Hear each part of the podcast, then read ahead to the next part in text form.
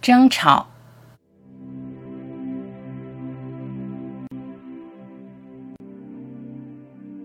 每个人都相信自己的想法，觉得自己是对的，别人是错的。争论有什么意义？到底想法都是一个人的。思想从何而来？到底想来想去都是一个人想出来的。你的观点，我的想法；你的主义，我的信仰。你在你的思想里，我在我的观念中交流有什么意义？不断的无效沟通，不断的想要说服对方，算了吧，吵来吵去，世界总这样，闹哄哄，消耗，冲突纠纷，争执不断。对与错也只是一个想法。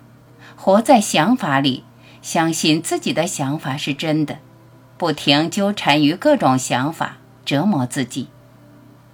把思想的起伏、情绪的变化当做自己的现实，把想法世界当做真实世界，给万事万物注入一己的想法，看待人事越看越扭曲，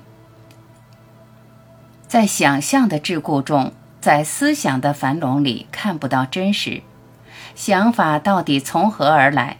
那个思想产生之前的状态，那个承载想法生灭的背景，你当从纷繁的想法中看过去。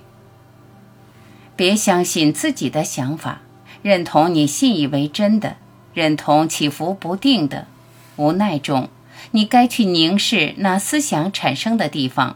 认同那没有起伏、如如不动、深邃沉静之处，你所有的思想活动从中升起，那才是你唯一的真实，那才是自他真正的共鸣、和谐与统一。